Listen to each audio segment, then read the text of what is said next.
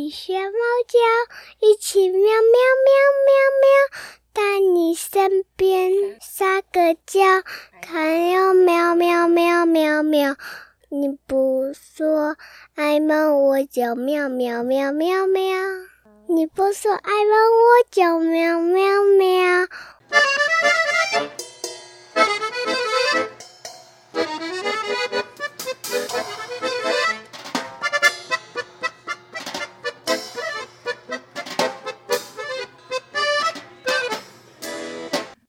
欢迎回到酷姨联盟。哇，今天我们的。会客室，我真的觉得这是会客室的，因为是熟悉的朋友。然后会客室，我第一次沙发上坐的满满满，坐了对，坐了三位来宾哦。因为酷姨呀，有发现一件事情，平常很多人就是那种工作狂，很忙，所以他们的 Facebook 或者 IG po 满了工作。他是不是阿姨，或是叔叔，或是姑姑，或是舅舅？我觉得都是隐形版诶，我都查不出来，所以我就。经营了这个节目的时候，就要到处打听，到处打听。就最近发现，我有一个身边有一个知名作家好友，他居然是舅舅，我真的从他的 IG 看不出来。然后我也被朋友客诉说，就是没有小孩啊，但是你的 IG 就是贴满小孩，你不怕被人家误会说你有小孩吗？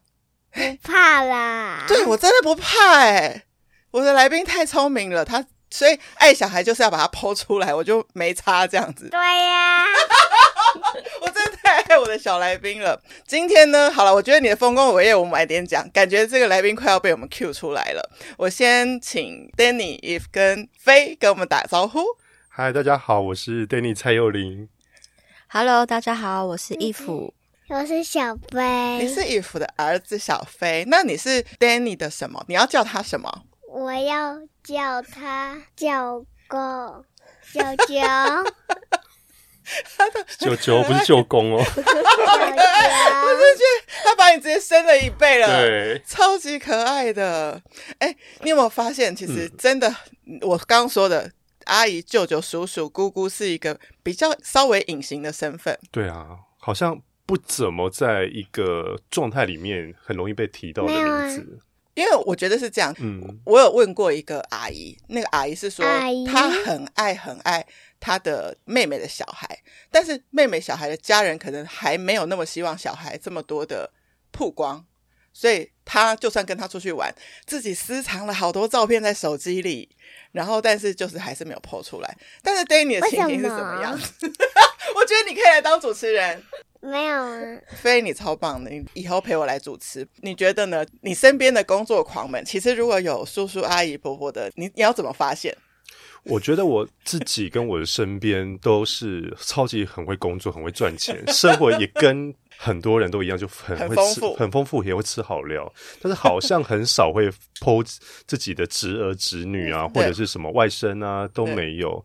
那我觉得，嗯，所以我今天我带来一个我的五岁的侄儿来参加这个节目，终于可以证明你舅舅的身份的。就是靠飞了。对，其实我觉得大家都觉得看到我第一眼，或者看到我的名字第一眼，就说啊，你是不是要准备第四本书、第五本书？我，我其实也是这样问你。对，但事实上很少人会说，哎、欸，其实你是一个很好的舅舅，对不对？我是一个好舅舅吗？对，你看，终于得到的肯定，飞的认证，这是最重要的，因为谁说都不重要，飞有感受到你的爱才是最重要的。嗯嗯、今天也想先问一下飞的妈咪。你有一个知名的作家哥哥，生活中会不会带来一些困扰？嗯，应该也不会，因为我觉得我哥哥他还蛮注重隐私的，哦哦，所以大家应该也不知道有我的存在。所以，哇塞，你今天一下，我真的觉得我太荣幸了。对，因为其实在我的节目，因为我我跟你认识差不多有八年，我今天认真数一下，其实是八年的时间，在我离开台湾前，前，然后后来我想说，哇。这几年就是回到台湾嘛，然后除了在询问工作、生活，或者说哎关心老朋友到底过得好不好，然后除此之外，我发现到我从上海回到台湾之后，我觉得更多时间是要爱我身边的人，嗯，因为我觉得说你再怎么会工作，再怎么生活，吃好料或者是行头穿的舒适，但是好像少了一种爱的感觉。所以我觉得在今年二零二三，我除了出一本很有爱的一本书之外，我觉得想要把我周遭的，包含我也跟我妹商量很久，哎、欸，妹，你是不是应该要帮哥撑腰上一些节目曝光，然后跟大家分享我其实是怎么样的人，把这些标签贴纸拿掉，这样子。然后今天就两个孩子都出来。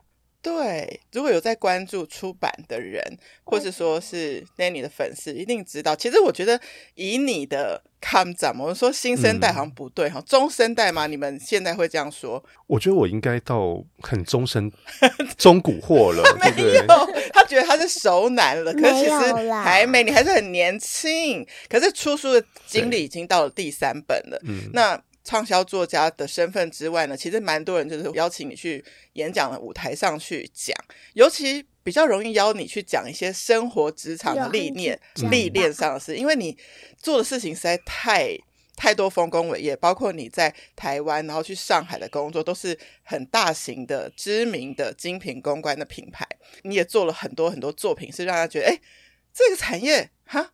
矿泉水可以操作成这样，就是你都是在做那个产业没有人做过的一个标杆，嗯，所以自然很多人就是靠近你的时候都是问你职场的事，对吧？没错，大部分都这样子。对，但是最新的这一本书叫做《在最好的年纪过得从容且不妥协》，嗯，你觉得是比过往两本书更多爱的流动？嗯，我觉得在后疫情时代，我也顺着这一波。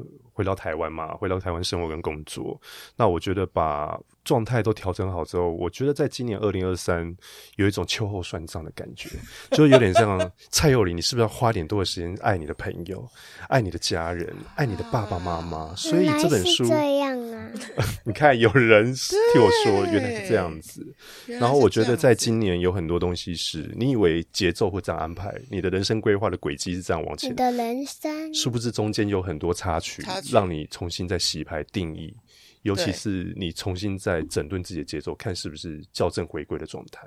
天哪！我想到我们之前嗯出来吃饭，好两次三次，其实我们好像渐渐的工作的比例少了一些，我们开始在讲家人了。对，所以我才有机会知道哦，有妹妹，而且今天看到妹妹假碎呢，假碎呢，然后呢，飞很帅呢。而且很大方哎、欸，你看你你自己有没有觉得你很惊讶他的表现很棒哎、欸？到有其实呃这两个礼拜接到你的通告，然后其实很多朋友因为做做到一些主播朋友、主播朋友或者说编辑朋友说，哎、欸，我要带我的妹妹跟侄儿首次亮相在我好友的节目这样。他说小朋友午睡这样可以吗？会不会搞砸人家节目，或者是会不会怎么样怎么样？其实我自己也会担心。请看我的名字叫做。酷姨联盟，我最喜欢的就是什么，你知道吗？酷姨联盟，我最喜欢就是小朋友，所以会掌声欢迎你来。你才是主角，你看你今天谁坐中间？谁？我。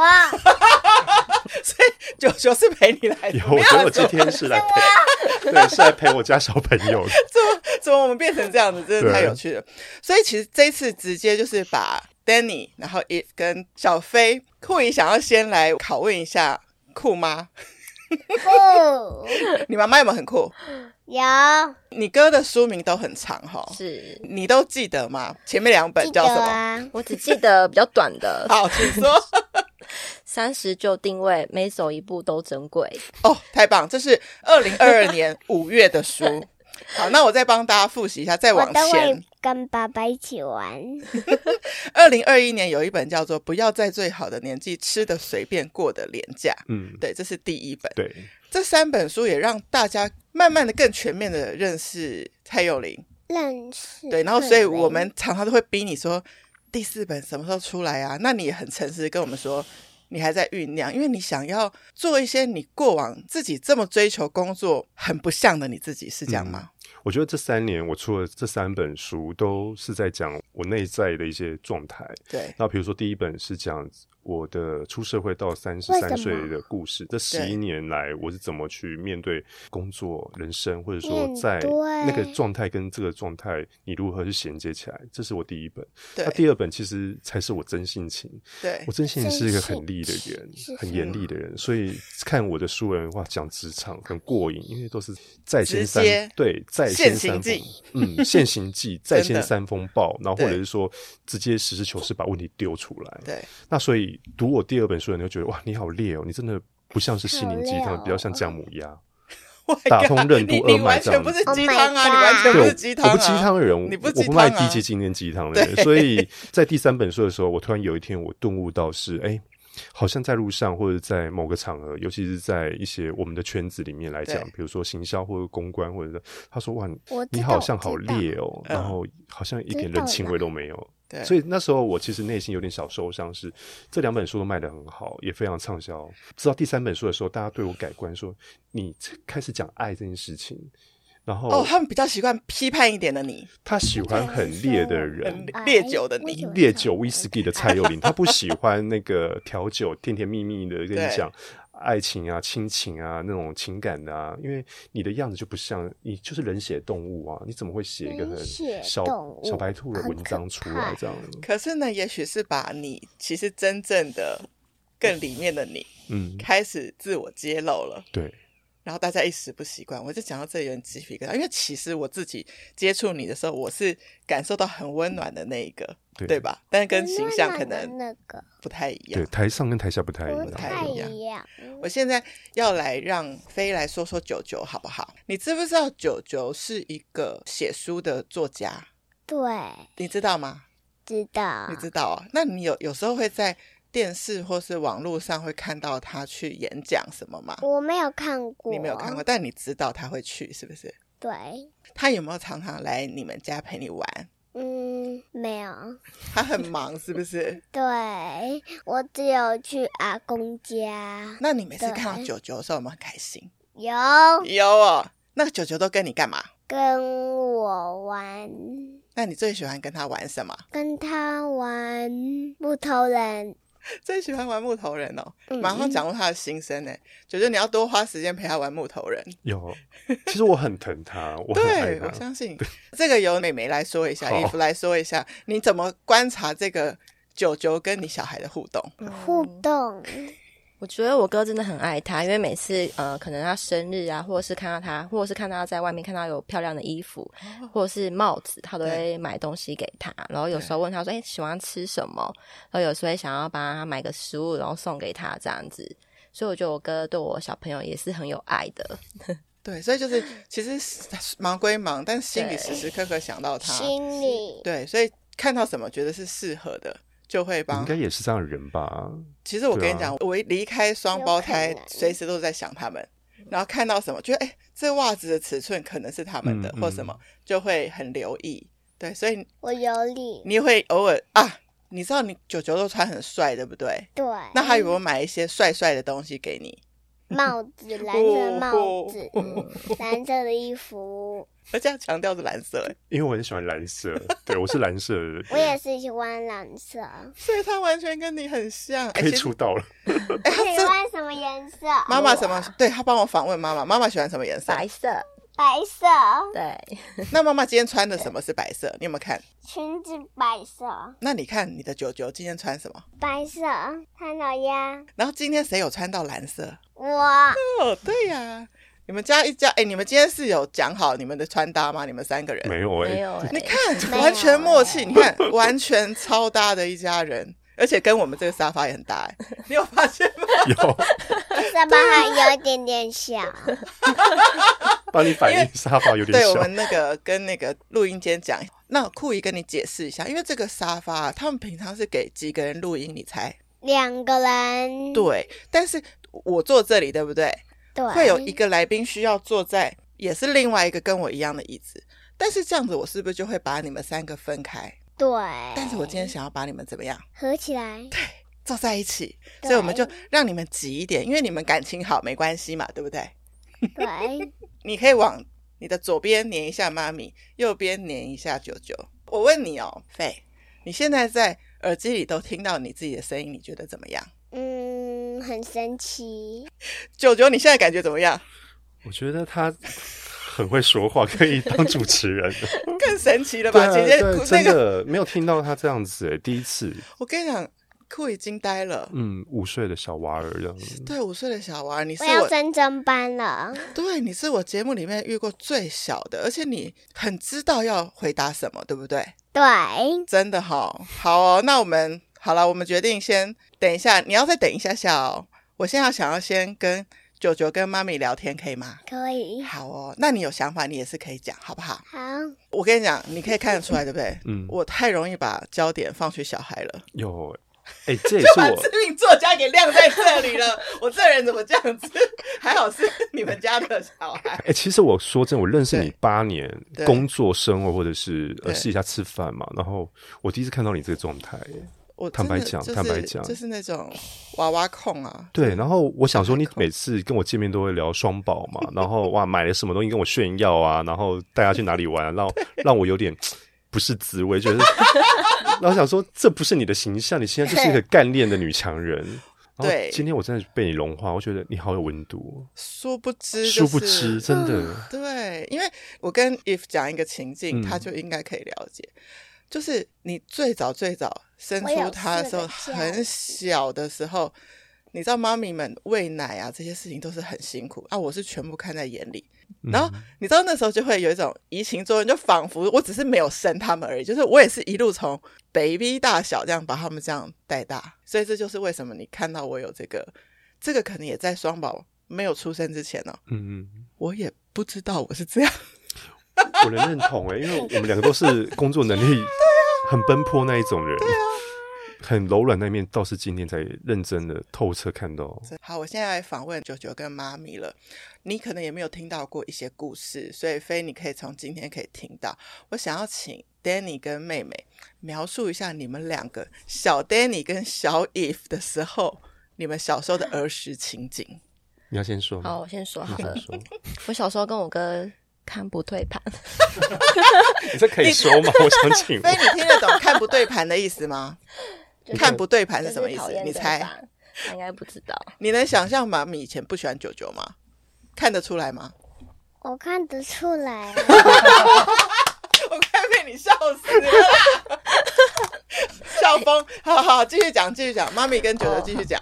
嗯，好，因为小时候的时候，我就看到我哥有一个电子机，然后我说为什么他有电子机？然后我就去问我爸，对，然后我爸就说，嗯，他我也没买给他，他什么哪来的钱可以买电子机？然后后来才发现，我哥把我爸给我们两个的早餐钱拿去买电子鸡，然后每天都规定我只能吃十五块以下的早餐。然后我又很喜欢去打小报告，所以我哥也看我也超不顺眼的这样。那你有什么要辩解的？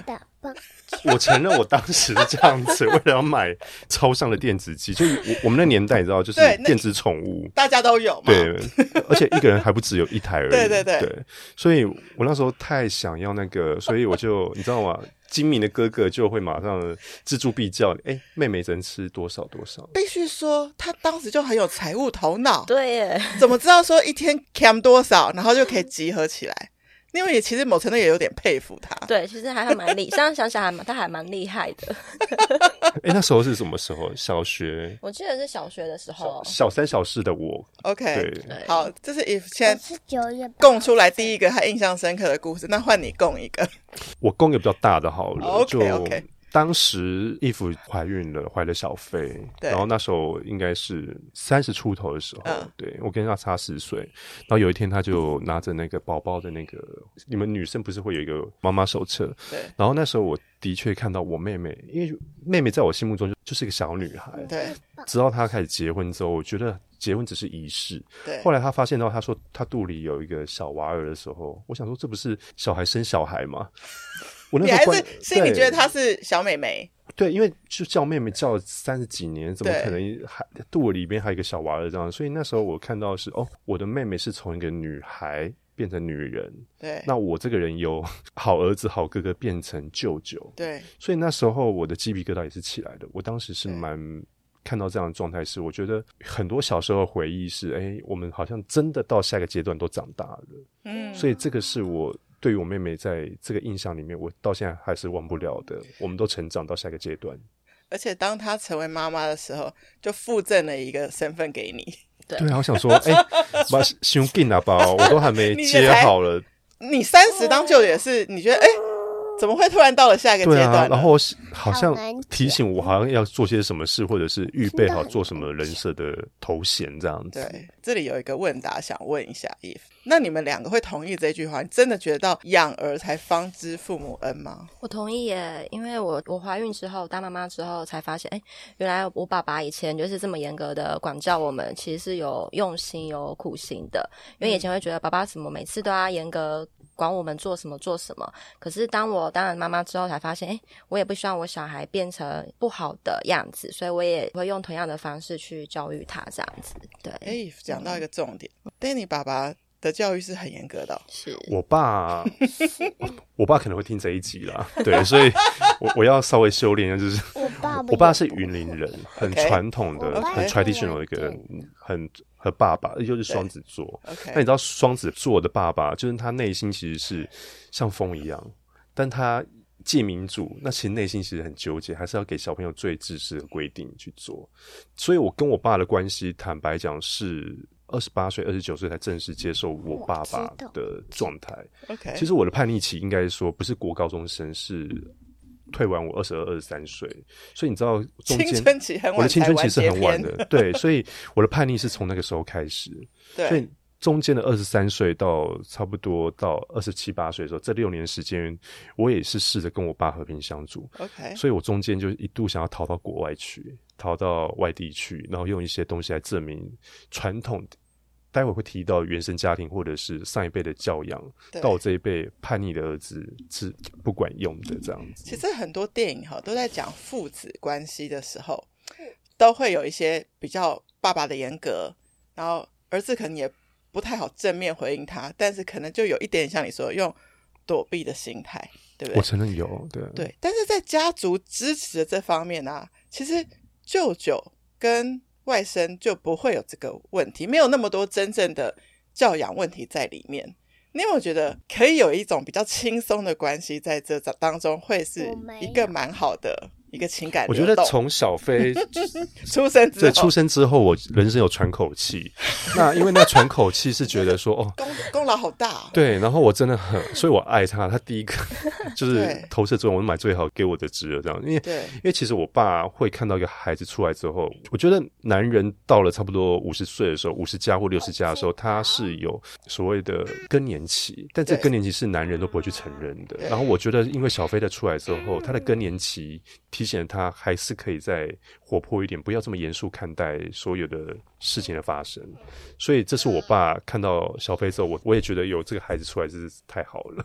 真的哎、欸，再问 Eve 一题，就是你们后来现在形成的状况就会是，哎，一个单身啊，那一个是有家庭啊。嗯、你觉得你们的话题会变得不一样，还是会比你们青春期或是小时候其实是变得更丰富的？我觉得是变得更多的，因为我哥现在自己一个人住嘛，所以我就会想要关心他的起居，然后例如说我看到有东西，我会想要哎帮他买一个东西，然后买个水饺，也顺便帮他团购加一这样子。哦，所以就觉得哎话题有变多，而且他有时候也会问说，哎小飞最近还好吗？然后或者是说我这边，我跟我老公啊，我跟我婆婆状况相处的怎么样？他也会来关心我，所以我觉得我们话题甚至比以前小时候多更多了，多更多，更丰富。是，嗯，对。我觉得这边我要必须帮自己讲，就是说，其实一个人住其实也没有很好，因为我就是走的比较前面一点，我是事业心很重的人，所以我从小在学生时代或者说出社会很多东西，我太独立了。对，有时候你也会怕说你的个性在。因为我太爱工作，对，我爱到一截，就是说这辈子有没有迈入婚姻，或者是生下一代，其实对我来讲都好像不，不是你的考量。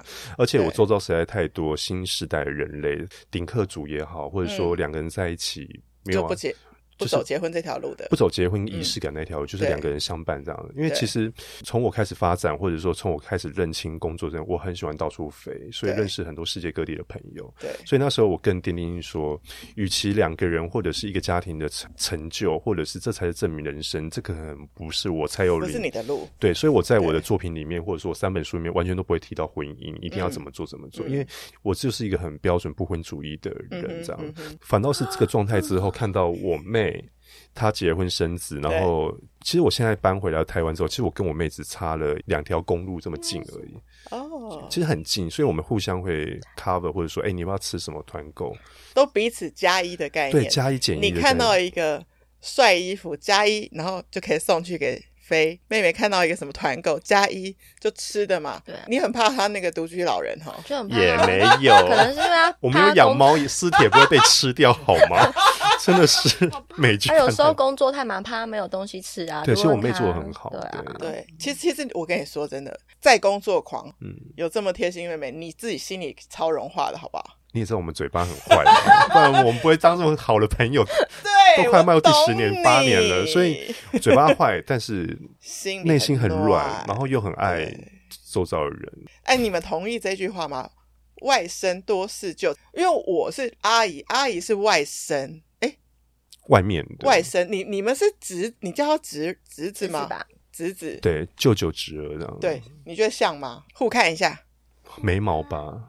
蔡家的眉毛是蛮，你看一下九九，我们两个长得像吗？像，真的吗？真的。你你有？其实我觉得蔡家的孩子有个有一个特特有个特质，就是台下可能比较俗辣一点，那台上只要拿到麦克风，或者说在舞台上就变个人。我有发现，操作自己，你知道吗？这样很有魅力，因为他不是太在意说哦，所以会怎么样？嗯，对，就像你，你说。我就是不是鸡汤，你知道我跟你讲，现在很多作家都觉得一定要多正向、多怎样，都不去讲那些暗黑的事。我很爱暗黑，这才是人生啊！这才是真实的，对不对？我不能跟你讲说今天你会发生什么事，一定钱会从天上掉下来，但是我能教你是如何赶快去赚钱，认清事实，理清真相，这样。就是因为其实现实你是会遇见的，你不要一切想的太美好，结果你遇到现实的时候，你又不敢讲，又不知道该怎么办。其实你早一点认清，早一点解决。你是这种，我，我是这样的人，你也是啊。对 对啊，但是有时候也是想要等到躲在梦幻中多愉快，是吧？所以就是这这两边之间来游走跟平衡。嗯，没错。对，我现在要有一个小小的单元，这个单元是为小飞设计的耶，就是我平常别的节目都没有，酷艺联盟的听众们都没有听过，只有你来才有的。你跟九九要有一个快问快答，好不好？好，那你等一下听完题目对不对？然后你就想要先答的话，你就比你自己。如果你觉得这一题你想要九九先答，你就怎么样？你就比谁？比一下九九，对，你就暗示他先哦。好，好。如果要形容对方，用一个小动物，你觉得对方是什么动物？嗯，谁要先回答？我。你觉得九九像什么动物？九九像狮子。为什么？因为还有长胡子，那你觉得飞像什么？我觉得小飞像松鼠，松鼠就很机灵、很可爱这样子，很聪明、很聪明这样。那我再问第二题哦，觉得爸爸妈妈管教严格吗？碰到九九的时候，会不会想要多撒娇？谁要先回答？我，他每题都是他，好棒。来，爸爸妈妈有严格吗？爸爸妈妈。好像没有。那碰到九九会想多撒娇吗？嗯，不想。那想要跟他干嘛？跟他玩。玩是最棒的，对不对？对。你怎么看待非一家人的相处互动跟跟你的互动？我觉得从他们身上觉得平安快乐，这个是我。在今年很大的感触，很大的满足哎。对，嗯、其实你看到我们真的看起来外表很嘻花，然后好像会 都去一些时尚场合走动啊、啊招条这样，买一些很贵的家饰品。然后其实我看到我妹跟我我妹夫还有小飞三个人画面，因为他们会分享在他们的 IG 跟 Facebook，我觉得。还蛮感动，因为我觉得现在这社会跟状态就是简单就好，不要太复杂。然后身体健康第一首选，然后其他的钱可以努力再赚没关系，就这样，就这么简单。好，嗯、如果有一个节日，你可以一整天跟都跟九九玩在一起，你什么节日想要跟他玩在一起？嗯，谁先回答？哇，什么节日想要跟九九混在一起？嗯，你知道节日有什么选择吗？比如说，知道啊、呃，好好好，那你自己说，我讲几个好不好？他刚刚在给我挑眉，啊、比如说过年、儿童节、万圣节、中秋节、端午节、圣诞节，你什么最想要跟九九一起玩？嗯，圣诞节。哦，为什么？你想要跟九九一起干嘛？做圣诞树，我有做过圣诞树。你想要九九跟你一起，对不对？对。你知不知道你九九有一个很厉害的事迹，跟圣诞节有关？圣诞节有关？你记得我在讲哪一个吗？我知道。要不要讲一下？这是 Danny 在那个商业界上很大的一个记录。我记得没错的话。你说圣诞树那个？圣诞树。哦，那时候我在大陆。大陆对大陆的时候，因为大陆上海是一个非常百家争鸣的地方。对，那那一年是二零一九年，然后哇，那什么卡地亚、Chanel 啊，在上海外滩或者百货公司门口一样放了很黑化的圣诞树，比大的，对，能多高多高。那你也知道，就是我出其不意，我就在圣诞树前夕十二月的时候，我就把一棵真的是圣诞树倒挂在百货公司的中庭的天花板。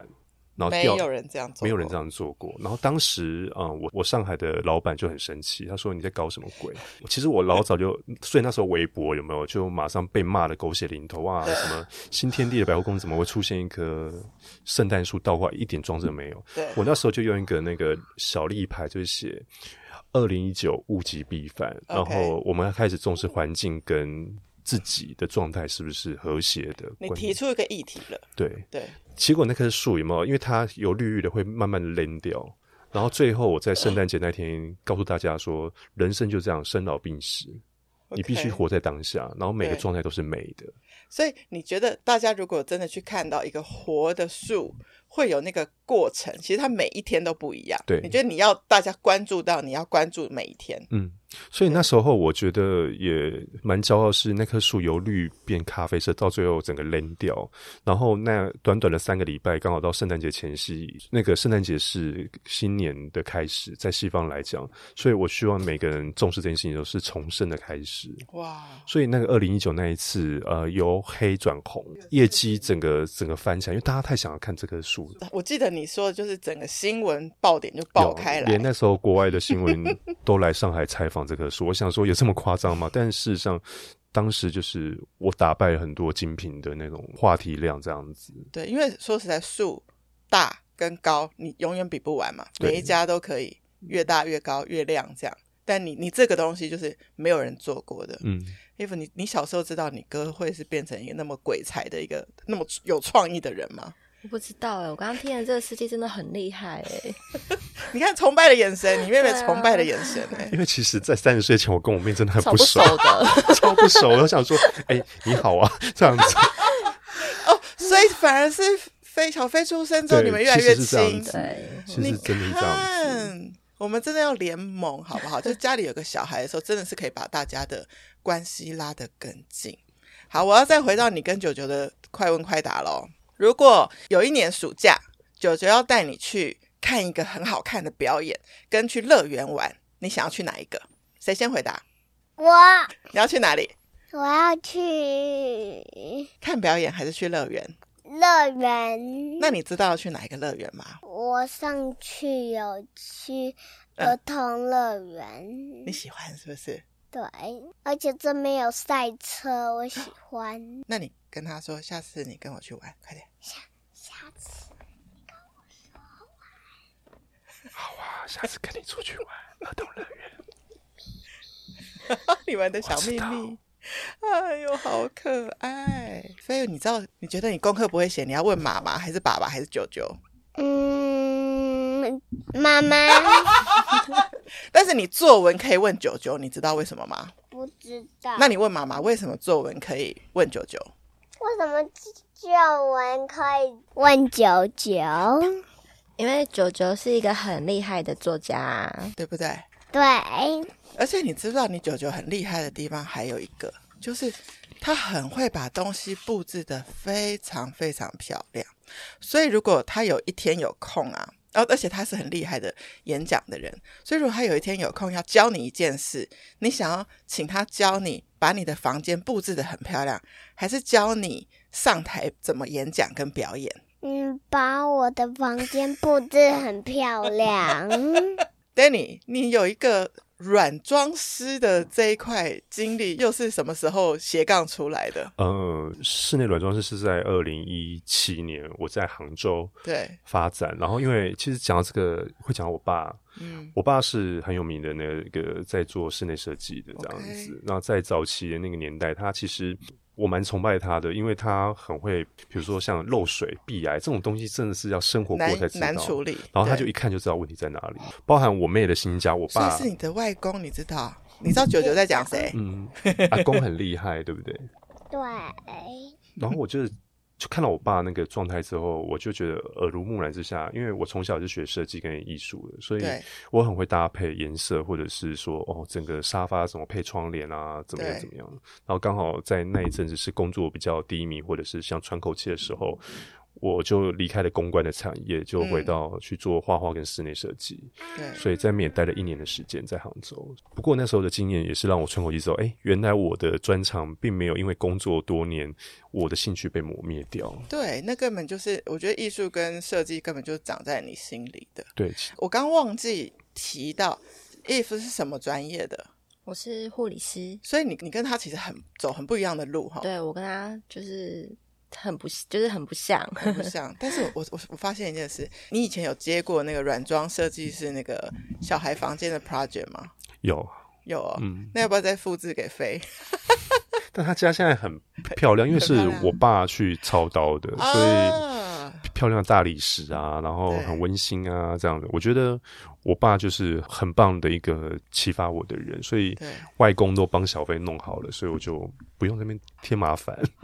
原来有时候是他插不上手，也有他插不上手的 时候。有，其实我是一个很鸡婆的人。对。然后有时候看到哦，什么这个东西适合他，我就买了；或者这个东西适合我，我老爸，我也买给他；或者说这个东西很适合酷姨，我也会说：哎，你要不要怎么样的？就是其实，在生活中，我是一个私底下是一个蛮软的人。嗯，我有想到，就是嗯，在工作上很厉害的人，某程度他培养了，比如说你的品味、你的眼光是很好的。嗯，但你又可以用很。软的心去把这些美好就带给家人跟朋友的时候，其实你知道那个力度是很高的，那个爱的能力是很高的。因为有人也想选啊，选的就不好看呢，对不对？但你，那你就是可以选到很适合他们的东西。因为，因为应该怎么讲是，有时候你也会观察他们到底什么东西才真正合适的。嗯。那我觉得身边有很多工作狂，或者是跟我一样很拼事业的人，对，他们比较 focus 在自己的成就，或者是说，哦，今天好像应该要达到怎么样，就很少去关心。其实真正爱你的人，其实无论是朋友也好，或者是家人，或者另外一半也好，其实我倒是会透过这节目跟很会工作的人讲一件事情，就是。那些爱你的人，其实你应该花点心思给他们。嗯，他们不是没有跟你联络，是有时候真的是怕他们也会打扰到你。反倒是像我们个性的人，应该是主动去 take care。比如说你的另外一半，有时候他们是怕打扰到你的，但是我们应该放下身段去包容他，或者是爱他们这样子。这是非常的 good point，因为大家看到你的成就，可能会觉得说啊，我想跟你约个吃饭，都怕你没空。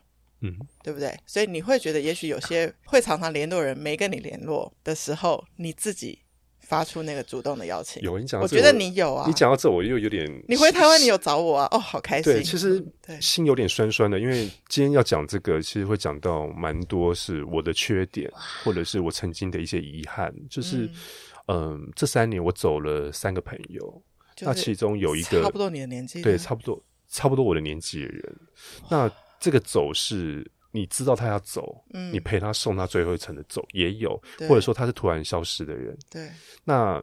这三年我走了三个，其中有一个是我非常好的朋友，因为我跟他去，比如说像呃沙乌地阿拉伯或杜拜，是为了他，因为他那时候他的癌症是我发现的。我朋友他是个男生，他得那个胸腺癌。OK，那这件事情是我发现的。那发现之后，我难免内心有一个遗憾。在这本书我提到是，你怎么做都不行，因为你不是他家人，或者是说哦，我们这群朋友都知道这件事情，但是但能做些什么？能做些什么？所以我只能透过说，哎，他。就说你要不要跟我去杜拜一趟？他想要去，接下来去冰岛，去什么加拿大或者什么，就是世界各地玩。因为他已经活不久了，所以那时候有些的遗憾跟胜利识别，是你已经知道答案的，死神在那迎接他的那一种。那你知道我，你你有点陪他，是完成他想要在被死神接走前的那个美好，对，实现的同时，你陪着他，但是你。与此同时，你看到的是生命的流逝，哎，就是这三年发生的，二零二一年的时候发生的。所以那时候，你知道我们这种嘴巴很硬的人，或者是刀子多利啊，然后一针见血，那个要让对方在墙表都没有办法喘气的个性的我，那时候我彻底感受到是，我觉得你的钱或者你的成就，你的社会经历再怎么漂亮，好，你好像比不到那种平凡家庭的那种美好。对，那。从中我也开始检讨自己是不是，嗯，我太我蔡祐林是不是太少去关心我的爸爸，嗯，我的妹妹，我的儿子，嗯、或者说我生命中其实嘴巴很坏的朋友，他才是真正爱你的人。那我老是会跟他们起冲突哦，所以你知道吗？这种东西今天也透过这节目让大家觉得说，哦，我觉得在讲感情的事情，不单单只是讲爱情，也是讲亲情跟矛盾的感情情感。我觉得是哎、欸，所以这也是我三年。你刚刚讲这句，我们就我们再我们再好好想一下，就是身边会跟你说好像很冲的话的人，可他有也许就是很诚实的说到对的点。对，但是只是我们选择听不进去，或者是暂时不想听。大家真的要听着，有些人是属于啊卖完给酒后啊，但是那也许反而就是没有真正去真的交流。可是你真的愿意说的，是你愿意跟他。去做调整、去做改善的那个关系。对，天哪，你拯救了我的婚姻。我们家最诚实就是我老公。我常觉得讲那么直干嘛？然后有时候听了真的不舒服。嗯，必须承认。对，可真心为你好的人，可能就是。所以以前觉得好讨厌哦，在工作职场上什么忠言逆耳，我想说就是你嫉妒我，不然怎么样？嗯，或者说很人生有很多怎么样，或者是那又怎样？对。但后来你当你静下心来，或者是你踢到吃到软钉子的时候，你会发现到是，哎、欸，他其实很勇敢呢，敢跟你对冲，哎，也知道你的个性也不是这么好惹的。对。那跟你冲完之后，他你首先要给他一个掌声，因为他真的很有勇气。那第二，你会静下来说，他到底图的是什么目的？后来发现到，哎、欸。他得不到任何好处，他得不到任何好处，然后敢跟你这样子拍桌子或叫骂，所以我后来发现到是、哦、这个东西，我必须在节目上还是在第二次讲一下，就就像是我跟我父亲的关系好了、嗯。我觉得很多时候，包含我自己去演讲，或者是在很大的首领的场合去演说我自己这个四十加状态，自己的遗憾是什么？我的遗憾是指。很多时候，原生家庭，比如说上一代的爸爸妈妈，他们管教是这样子，你不能去改变爸爸妈妈对你的管教，因为他从他的父亲就是我阿公的时候就教、就是、这样，这样教他了、嗯嗯。那你要叫他说：“哦，我爸都不懂我，我妈都不知道我在想什么，我还要花很多时间。”但事实上，你有没有帮你爸妈去想过，他的状态就是这样子，他只能透过打或骂或。直接讲粗话来表现他的爱，因为他以前就是这样学来的。嗯、对，那你凭什么叫他来改变他的状态，去符合你对他的抱抱啊、亲亲啊？你要对我鼓励啊，你不能对我凶啊。但事实上，要调整的是我们自己。对，是我们自己。对，而且你不要这样子去请的你爸爸妈妈，因为他们的、嗯、他们已经有五六十年七将近七十岁好了，七十年时间都是这样子教下来的。嗯，那你为什么要图你自己的？变有点是强求。我们如果这样子期待，就是强求。对啊，所以我最近在节目前也收到很多读者跟身边很多朋友跟我讲，你的第三本书是看第二次、第三次就知道你在讲什么，嗯、是尤其是个性很急歪的人，你不知道怎么跟原生家庭相处。对，然后也很谢谢，就是酷姨带我妹还有我侄儿小飞上节目，才把这关系。我也昨天晚上的确有点熬夜在想这件事情，所以让我讲这么多，这样真的是你心里很有感触。其实那时候啊，我怎么说？其实你第三本书在宣传期的时候，你记得我有去成品你的新书发表会吗？嗯嗯嗯嗯。其实那时候酷姨联盟也存在了。那我也觉得说，哎，其实作家来上节目聊聊新书，这不是很理所当然的事吗？其实我跟你讲，连我跟你那么认识，我也会觉得说。你会不会觉得干嘛来一个育儿的节目，对不对？就是小朋友的节目。我想说，我想说，我就没有特别说啊，你你上我的节目，对，这样子。但是后来几次我们出来谈话之后，我我听到你讲妹妹啊，然后又讲到居然是个舅舅的身份，然后我感受得出来，你应该不会不愿意的时候，我才问了你。结果你马上说，我来联络妹妹跟飞他们的时间，嗯、然后他他马上问我说。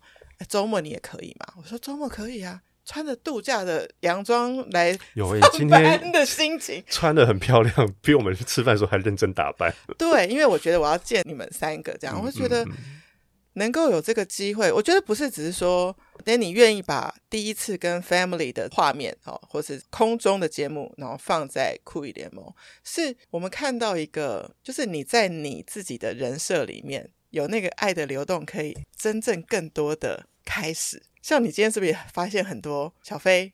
你所还不知道他，至少你就没有看过他上节目嘛？我们请飞来讲一下，你今天上酷艺联盟到现在，你觉得怎么样？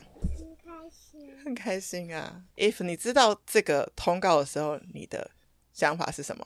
我超紧张的，我 想说，我记得我哥第一次邀约我，所以我也蛮讶异的。他说：“哎、嗯，那今天好像可以来爆他的料，所以也蛮蛮期待的。”所以妹妹就抱来爆我的料的心态。其实之前有很多媒体很想要问，就是我的家人，因为他觉得奇葩，对，然后你真的蛮奇葩，就是和一个很，所以是一个什么背景而来的，对不对？我爸是一个很传统的人，然后我爸的教育其实以前好讨厌我爸，虽然他一定会听了，一定叫蔡家亲朋好友来准时收听的节目。对，但是其实我后来发现到，诚如我刚刚讲的，就是他们那个年代跟那个状态其实是很紧绷的。是，我后来到我现在三十八了，三就是三十八岁，现在我去反想我爸的状态的时候，其实。我一直没有做一件事情，但我也很想要做一件事情，就是我想好好抱我爸一下。你你没有跟他没有，我从来没有，我从来没有抱过我爸这样子。这一集结束，你要去做这件事。有有有，我们相约中秋连假都要见面。真的真的，在育儿的路上有这些家族的支持系统，你觉得你是什么样子的看法跟期待？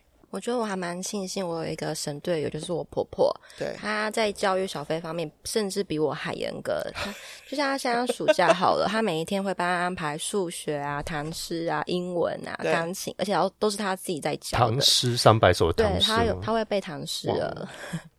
你等下 ending 要背一首了。然后他在他休假的时候，也会自己一个人带他去儿童乐园玩啊，或者是坐火车，两个祖孙自己去哦。啊，去宜兰、啊、你不用载他也没关系，他也没关系，他可以自己一个人带小飞。我也很佩服他有这么多体力，可以帮我带孩子。对。然后我在工作的时候，我也不用担心他说，哎，我小飞放学没有人去接他，他都会帮我去接。嗯、然后甚至我有时候想要休息、想要睡觉，他会把小飞拉出去，说，哎，妈妈待会还要上。帮你让妈妈休息一下，所以我真的很庆幸我遇到一个很好很好的婆婆。知道这是多大的福分？真的，我真的很幸福。嗯，哥哥听了很很很安心的。你看，哥哥这样，其实我你真的很暖呢。你不是因为我，你看你，你看你，不是因为我想到你还，因为我认识你太久，然后还有我妹，然后今天这个缘分宇宙吧，然后就把你们两个在一起。因为我觉得你们今天应该会聊很多，比如说好的先生、好的婆婆。真的，虽然我，我跟他讲过无数次。对，其实讲到这个，我都刚有点快要那个，就是有点激动，是因为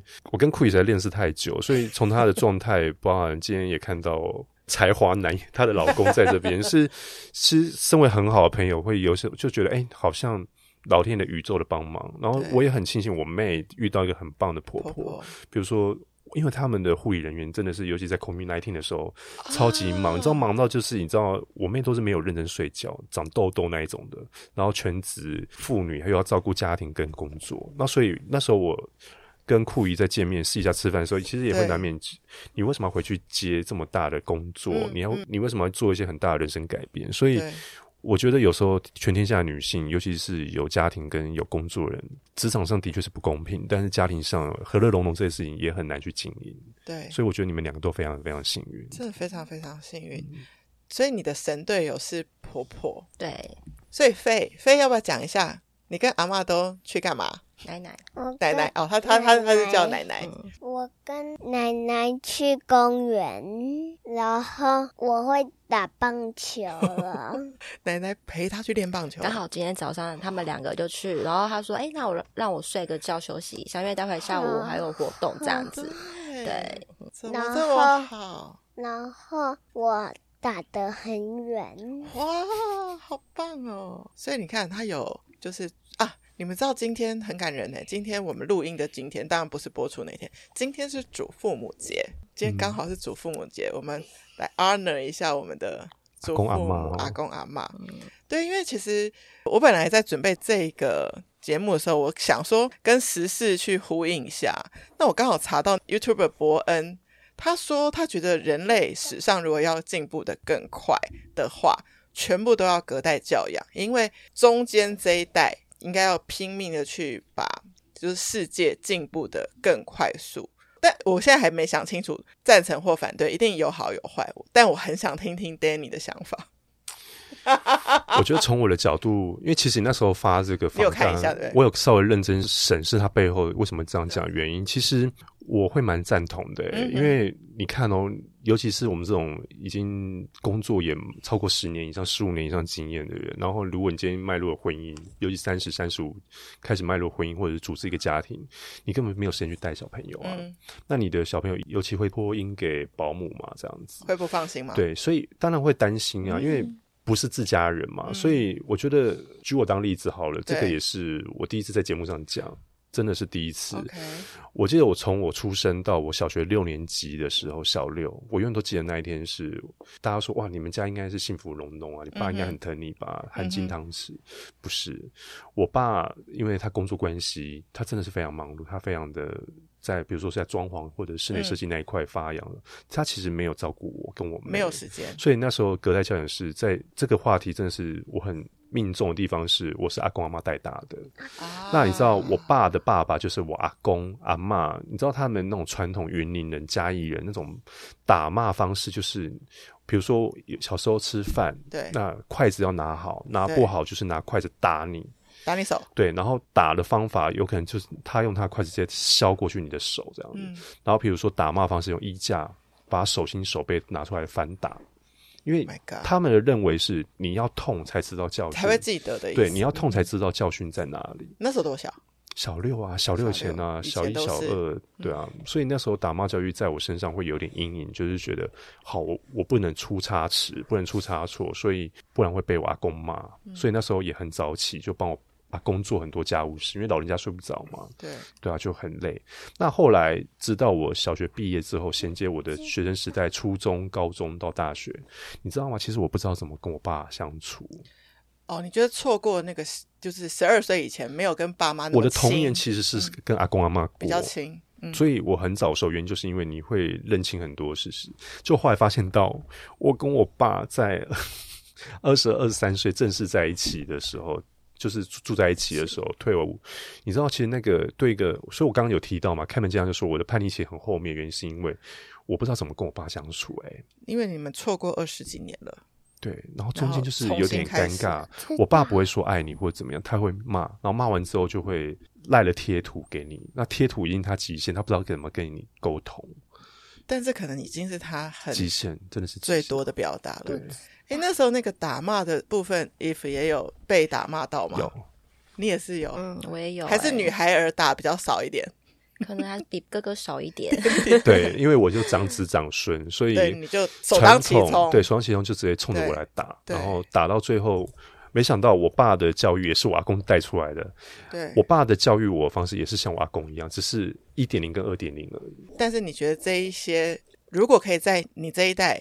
融化掉。我如果今天我选择迈入婚姻，或者是生了个孩子之我不想要让我爷爷奶奶去带，因为我知道这状态是它的好处，就是传统那一面、精神那一面、态度那面有，但是执行方式是不对的。对，所以博恩的这个 YouTube 我看完之后，我会认同一半，但是我觉得起先还是要让父母知道。时代不好了，所以你应该可以从新时代的孩子，像小飞出来。我爸爸就是他的阿公，也开始做改变。哦，不让那嘎，不能这样教，因为时代不港啊。所以最两方都在学习。对，如果最幸福的事情要发生在小飞这一代的话，就是我们这一代也要能够良性的跟我们上一代沟通。我们希望我们的小孩得到的教育方式，然后上一代也要改一点点头脑，不要说。我们都被这样子打大也没怎样啊，也不能死要坚持这条路，要有找到中间的平衡，对吗？嗯。于是乎，我们就今天这样子开心的小飞，对不对？他一定是被带的很好，所以他是一个快乐的孩子。节目快要结束了，刚刚有一个灵感，就是你有要讲一个唐诗吗？还是你有什么话想要对妈妈跟舅舅说吗？嗯，没有。还是在一首歌 ending。刚刚我们已经有一个什么学猫叫，对不对？妈妈知道他还会另外一首，我们把它当片尾吧。你把这首歌送给我们的听众，还要送给你的妈妈跟舅舅、阿公阿妈、爸爸，这样好不好？好，好。我们的爱，无处的再回来，只有现在，我们默默的等待。我们的爱，我明白，这是你的负担。只有现在，我们放不开最后的温暖。哦，甜甜的温暖，甜甜的爱温，我想在天空。能看那那个那个那个世界不再迷雾，我们的爱，很空的再回来，只有现在我们默默的等待，我们的爱我明白，这是你的呼带，只有现在我们。放不开最后的温暖，哦，暖暖的温暖。我我跟你讲，大家记得的是那个温暖，还有我们的爱，都是永远把我们牵在一起的爱。